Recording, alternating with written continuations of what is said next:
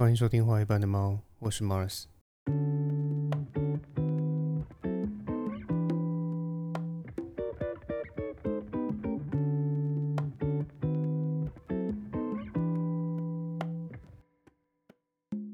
最近有一些总统候选人又提及了十年前的那个服贸议题。那当然，关于这个服贸，啊，支持者与反对者基本上都是一人一把号，各吹各的调嘛。但是可能是因为这个议题真的有点啊，怎么说啊，年代久远吧，所以发现大部分人在讨论这件事情上面啊，都有点鸡同鸭讲，彼此并没有在同一个议题上。例如有人说啊，如果你反对服贸的话，那为什么不把 A 克法废掉？又或者是如果是民进党政府真的那么真心反对服贸的话，那又为何不积极推动这个两岸协议监督条例呢？啊，我觉得之所以会提出这种问题。那最大的可能应该是大家对这个议题在吵什么，并不是真的那么了解啊，所以我才想说，那我不如就做一集用啊，想办法用一个最简单啊、最容易理解的方式，那告诉大家说这个议题到底它的争议是什么，它到底在讲什么。但是在解释这次的议题之前呢，呃，容我先澄清一下啊，本次的内容完全就是啊就事论事，我们只谈经贸的部分啊，尽量谈经贸啊。我没有要为任何的政党洗地的意图。那今天的内容呢，我会分成三个部分来谈。第一个部分，我会帮大家补充一下基本的知识，因为毕竟如果我们要谈一件事情啊，尤其是它不是那么属于常识性的东西，那势必就要补足一些啊基本认知。所以这个部分呢，我想要跟大家解释一下，让人看不太懂的英文缩写，比方说啊 WTO 是在做什么啊，然后什么是 FTA 啊，然后什么是服贸啦，啊，然后什么是。这个两岸监督条例啦，然后还有最常被提及的这个 A 克法到底是什么？但是请大家放心，我只会用最简单的语言啊来讲给你听。我只讲那些你需要具备的基本知识就好。至于那些太过专业、太过数据、太过细节跟条目的内容，我都不会谈到，所以大家不用害怕。那在有了前面的基本知识之后，第二部分则是想要帮大家还原当年推动服贸的原因是什么，还有当时的时空环境又是怎么样。然后以及为什么会有那么多人自愿性的啊站上街头，然后企图去挡下服贸？那最后第三部分呢，则是想用啊现阶段的世界局势去回头评估服贸到底还有没有恢复的必要，还有货贸到底有没有推动的必要，还以及。两岸监督条例到底有没有制定的必要，以及很多人一直在提的 A 克法到底要不要废除的问题。OK，那我们就先来建立基本知识。呃，首先我要先讲的是一个大家可能呃耳熟能详啊，可能听到烂掉的一个词，叫做 WTO 啊。可能大部分的人也都知道说 WTO 指的是世界贸易组织。可是我必须要再问的问题是，那你知道 WTO 是用来做什么的吗？或者是说它存在的意义是什么？那这个部分可能开始就有些人答不上来了。但答不上来没关系，我用一个最简单的比喻给你听，你就会立刻明白 WTO 它存在的意义是什么啊。比方说，你看平时如果我们跟某些商家啊产生交易纠纷的时候，我们会去哪里投诉？就消费者保护基金会嘛，就简称叫消基会嘛，对不对？那这个 WTO 呢，它存在的意义其实就很类似消基会。那之所以会说 WTO 是类似于消基会，而不是等于消基会，主要有两点。第一就是消基会它是单向的，也就是说。消基会他会站在消费者这边，会以消费者的角度来检视一场啊交易纠纷是不是真的对消费者不公平。但是 WTO 不一样，它 WTO 是它是双向的，也就是说它并不是站在谁那边，它只是单纯的监督，然后检视说双方的交易是不是真的公平。那第二点，消基会它的服务对象是一般的消费者，检视的内容呢是日常交易的公平性。但是 WTO 不一样啊，WTO 它的服务对象呢是。参与的会员国，那检视的内容呢是国与国之间的贸易公平性。那讲到这边呢，你应该就会对这个 WTO 它是在做什么就有一定的概念了。那在这个概念下，呃，国与国之间要不要进行贸易？要啊。那在国与国之间进行贸易之前，是不是要先制定一套交易规则？当然也要嘛。因为如果今天只是呃像一般的交易，就是我付完钱啊，或是我可能在付钱之前跟你杀价、讨价还价，跟你凹东凹西的。不管怎么样，它都只是一个一次性的，就是我只要付完钱的那个当下，这个交易就算结束了。可是日常生活中，我们也是会面临到那种我们需要谨慎面对，因为它的交易过程，它的交易时间比较长，然后所以双方要因此而先签一份合约啊，把双方的这个权益还有游戏规则定下来，以免说有些人啊执行到一半，然后忽然反悔。比方说像啊，最直观的就是保险嘛。国与国之间，它签订一份这种贸易合约，那是不是也要考虑到时间问题？因为它不是一次性的，我就是东西卖给你就算了，而是我可能要跟你进行很长一段时间的国与国之间的贸易。那国与国之间要签订这种长时间的合约，那就可以称为 FTA，也就是所谓的自由贸易协定。那至于 FTA 的内容要怎么定，只要根据前面提到的 WTO 它设定的公平贸易的标准来制定就可以了。因为当国家之间出现贸易纠纷的时候，呃，因为你是根据这个 WTO 它制定的贸易标准，这个时候 WTO 它就可以站出来当做国与国之间它的这个贸易争议的一个裁判。那当然要讲清楚 FTA 它实际内容到底是什么，这个本身我认为不太实际，因为我可能讲十分钟你就睡着了。所以关于 FTA，我觉得你只要记得一个概念就好，也就是它的根本精神：降低关税，甚至是把关税降到零。它这这就是它的根本精神。因为 FTA 它制定的目的就是想避免各国借由提高商品的关税来筑起贸易壁垒的墙。也就是说，他希望各国呢，它能够透过很低的关税啊，然后让啊大家用比较优势的方式，然后来来让彼此之间的这个贸易更加活络。也就是说，它它的精神在于说，透过降低关税，让国与国之间它的经济市场能够融为一体。因为如果我这个国家，比方说我生产稻米，那你也生产稻米，可是你的品质比我好，或是你的价格比我低，那我为了保护我自己啊，国内的这个稻农。然后，所以我就把其他国家的这个关税拉得很高，然后高到就是，嗯，我国内的消费者会认为说，我就买自己国家的东西就好，那我们彼此之间就没有必要进出口稻米了嘛，因为我就买自己国家就好了，这就是关税壁垒嘛。好，那既然大家现在已经大概知道 FTA 到底在干什么，也了解它的精神，那接下来我们就可以来谈谈什么叫做 ECFA，ECFA 的中文叫做两岸经济合作架构协议，但你不需要记这么多。因为你只要记得 A 克法这个名字，然后把它的内容搞清楚，那就可以了。那么什么是 A 克法呢？从本质上来说，它和我们上面提到的 FTA，也就是自由贸易协议，其实是差不多的东西，只是差别在于它是台湾跟中国签订的一个特殊条例。之所以会说它是特殊，是因为台湾跟中国的国际政治地位并不对等，甚至可以说是处在一个敌对状态。所以在签订这个贸易协议的时候，就会有很多的问题。所以，就因为有很多问题，才会想说啊，那我们就额外设立一个新的所谓的新架构啊，让大家都有一个台阶可以下。所以，这套 A 克法就因此而诞生。毕竟双方还是有很多政治上啊、经济上的一些不相容嘛，所以在设计这套 A 克法的时候，它就有设立的一道桥门，那就是把这个协议，也就是 A 克法，变得像是嗯一本书的目录那样，我们拆成各个章节，让。整个协议不用像 FTA 那样，就是一次就全部成立。我们不用一次谈到好，我们可以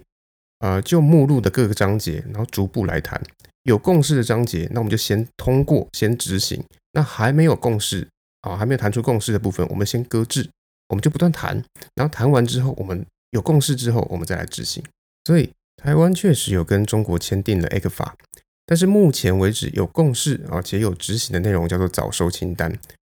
那什么叫早收清单？就是先框列出一些不会有纷争，然后彼此都同意的产业啊，进行免关税的市场优化，也就是一些啊本来就已经跟中国要进行贸易的一些传统产业，比方说像石化业啊，或像纺织类之类的，像这种相对不敏感的产业。那什么叫相对不敏感的？那意思就是说，它不会因为这样子的经贸交流，然后就对这项产业啊造成重大影响，或者造成影响，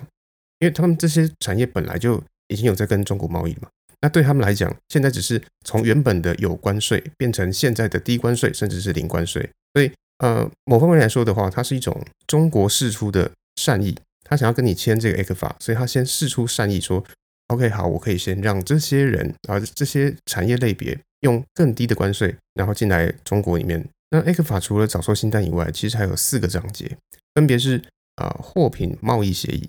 服务贸易协议。啊，这两个也就是最近常常被提到的这个货贸还有服贸，以及投资保障协议，还有争端解决协议。那这四个章节加上前面的早收清单啊，通通加在一起，它就会变成我们刚刚提过的啊 FTA 一个完整版的 FTA，也就是自由贸易协定。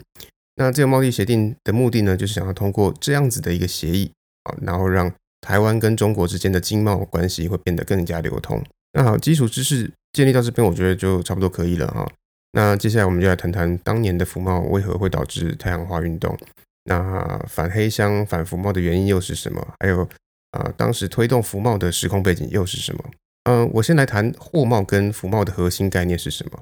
嗯，就像前面提到的降低关税一样，让货品啊跟人才都能在两地之间啊顺畅的流通，也就是啊人尽其才啊，地尽其利，物尽其用，货畅其流。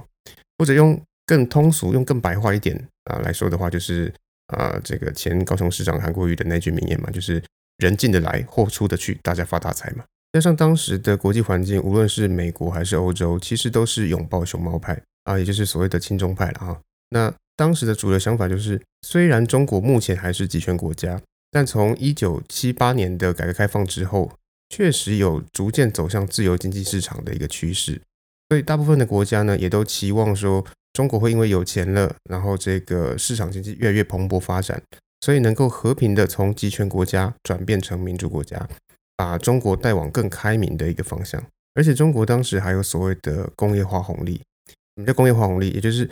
人力便宜。啊，土地便宜，而且也不是那么在乎说啊经济发展所会带来的那些环境污染问题。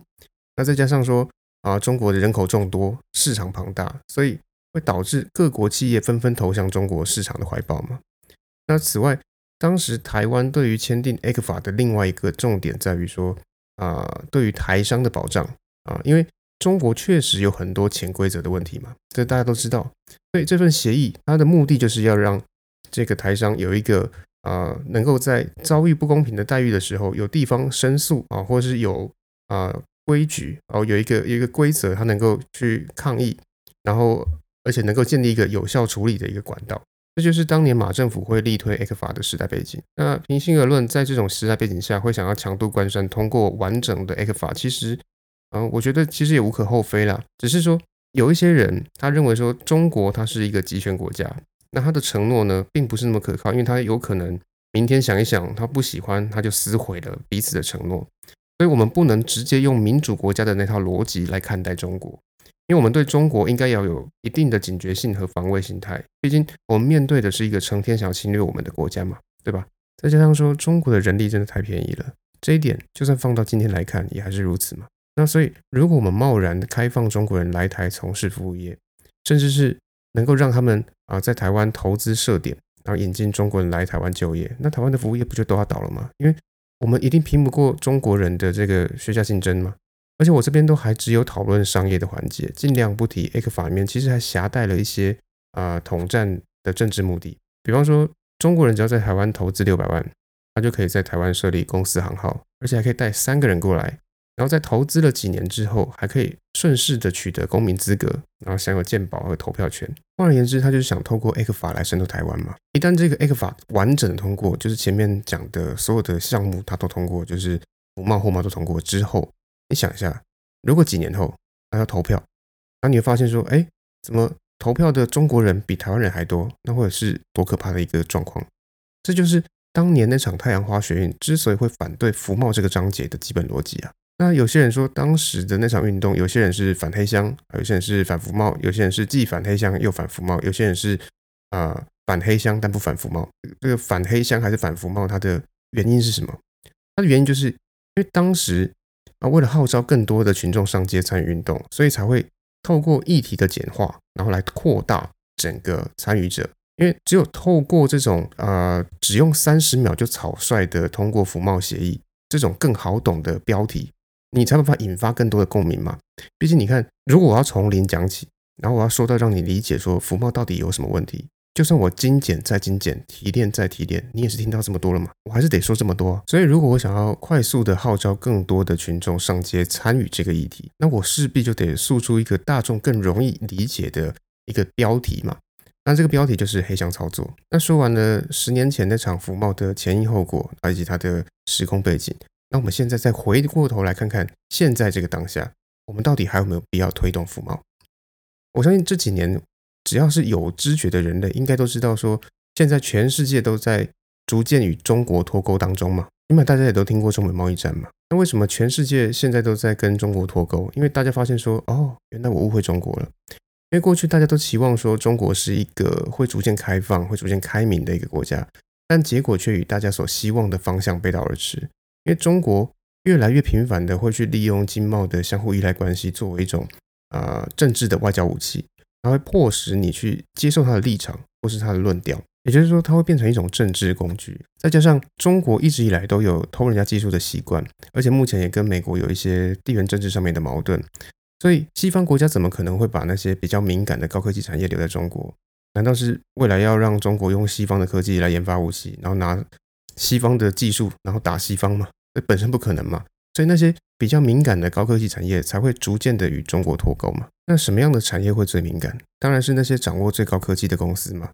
就现在来说的话，例如像半导体产业就是了，因为一旦没有半导体，那人类科技不要讲说是没法运作，我们人类社会甚至无法运作。所以我们必须优先的将这种风险比较高的产业移出中国，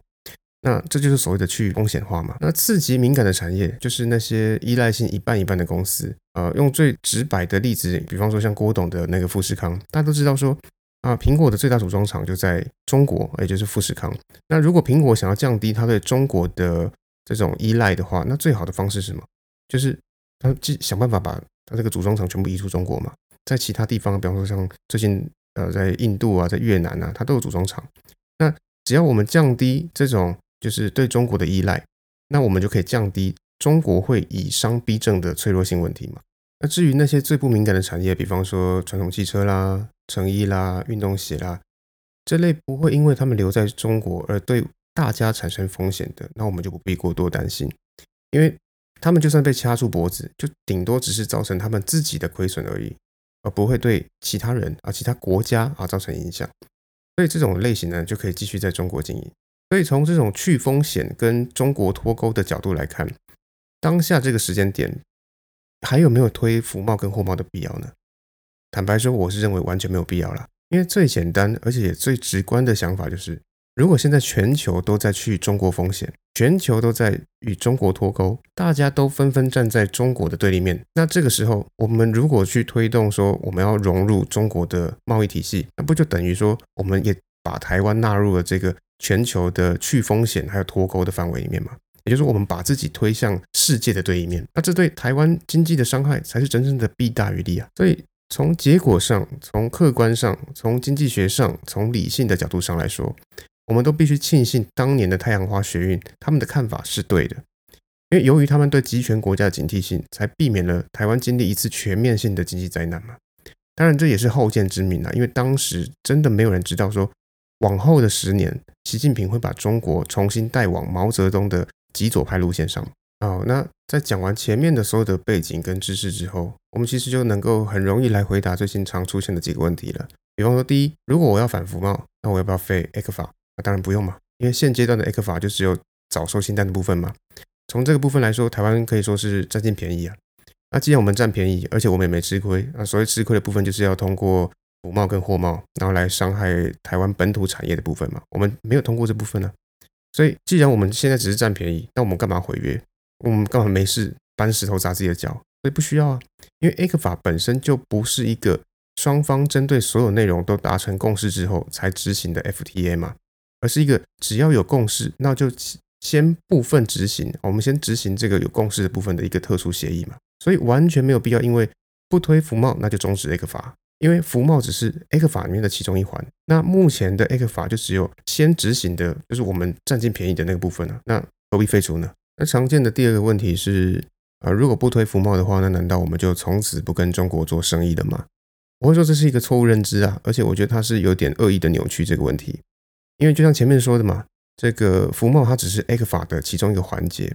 所以你看这十年间，就算我们没有通过服贸，那难道台湾跟中国就有因此中断贸易吗？没有吧？那再来从现实上来看，就像我前面说的那样，服贸也好，货贸也罢，其实它都只是 A 克法里面的其中一个环节而已。所以总的来说，它都只是一种变形后的 FTA。那 FTA 的核心是什么？就是我前面说的嘛。关于 FTA，你只要记得一件事，那就是。这种协议的关键在于降关税。那既然这个协议的关键点在于降关税，那如果这个协议没有通过，那表示什么？那表示说我跟你现在没有降关税的协定，对不对？也就是说，我现在该缴多少关税，我就是缴多少关税，我没有办法降关税。但是没有签订合约，那难道就代表说我跟你从此之后不会再有经济贸易的往来吗？不是啊，我们差别只是在于说关税是维持原本的关税，还是说我是降关税甚至零关税而已嘛，对不对？所以说，你看现阶段来说的话，我们是不是还跟中国在交易？是啊，所以它本身并没有说一个我们只要不推服贸，那我们就从此不能跟中国做生意的一个。状况嘛，所以说推不推服贸，跟我们从此是不是跟中国就相互不来往，这本身是两回事啊。只是不晓得为什么有人会恶意的把这两件事情勾搭在一起，然后仿佛是我们不推的话，那我们从此就会断绝跟中国的经济贸易嘛。那么第三个常见的问题就是，台湾出口总额的百分之四十都是卖到中国嘛，那这就表示说我们对中国市场有高度的依赖。那既然我们对中国市场有高度依赖，那我们凭什么不接受服贸跟货贸呢？我觉得会讲这种话的人，他不是笨啊，他是坏，因为他想要他想要利用数据的模糊性，然后来去偷换甚至偷渡某些概念。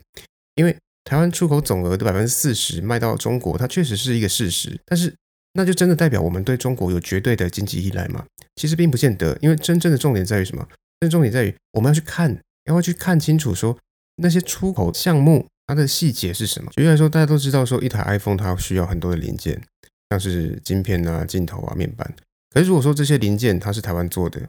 然后大家也都知道说，目前 iPhone 最大的组装厂就是中国的富士康。那这些台湾制的零件，它要送到这个中国的富士康，然后去做组装，那它会变成什么样子的样貌？它就变成出口啊，因为这些零件它就变成出口商品嘛。可是它真的是出口吗？如果说富士康它今天是设点在台湾的话，那这个就不会是出口了嘛，因为它就只是 A 公司到 B 公司的一个交易而已嘛，因为它目的就是要组装这些东西，把它组成一台机器嘛。对，可是问题是因为今天有跨境的问题，所以它在啊项目上面它就会被认列为出口商品。所以如果台湾对中国输出的产物绝大多数都是一些什么凤梨世家之类的终端产物，而不是像镜头、晶片这样的啊产品零件。那讲啊，台湾对中国有一定的经济依赖，那其实可能还有点道理。可是我们摊开来看，会发现说，台湾输出到中国的都是一些待组装的零件，而这些零件组装后的产品又恰巧是中国对外的主要输出货物，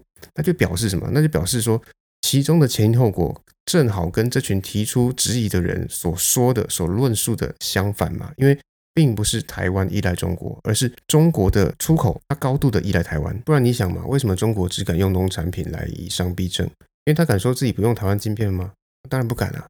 所以这就是这个问题的最好回答嘛。最后来谈一下两岸监督条例啊，如同前面的原则一样，我只谈重点，因为我觉得有基本认知就够了。你如果对里面的细节有兴趣的话，你可以自己再去研究。那啊，两岸监督条例的基本认知呢，就是这个法条它最初设立的目的，并不是真的要审核啊服贸跟货贸，而是要把服贸、货贸他们的通过门槛调到爆高，高到几乎不可能通过。换而言之，它不是一个要讨论服贸跟货贸的法律条款，而是要限制服贸跟货贸讨论的限制与障碍。所以话说回来，如果我们不去正视服贸，那我们其实也没有必要特地去制定两岸监督条例，因为这个条例一旦通过，那前面台湾占尽便宜的早收清单哦，那就会因此而被取消吗？那确实会有点因小失大了。那以上呢，就是我自认为能够用最浅显易懂的方式，把整个服贸议题的内容全部都科普完了。但是如果说你对内容还是有疑问，或是有其他的看法，我都很欢迎你留言跟我讨论。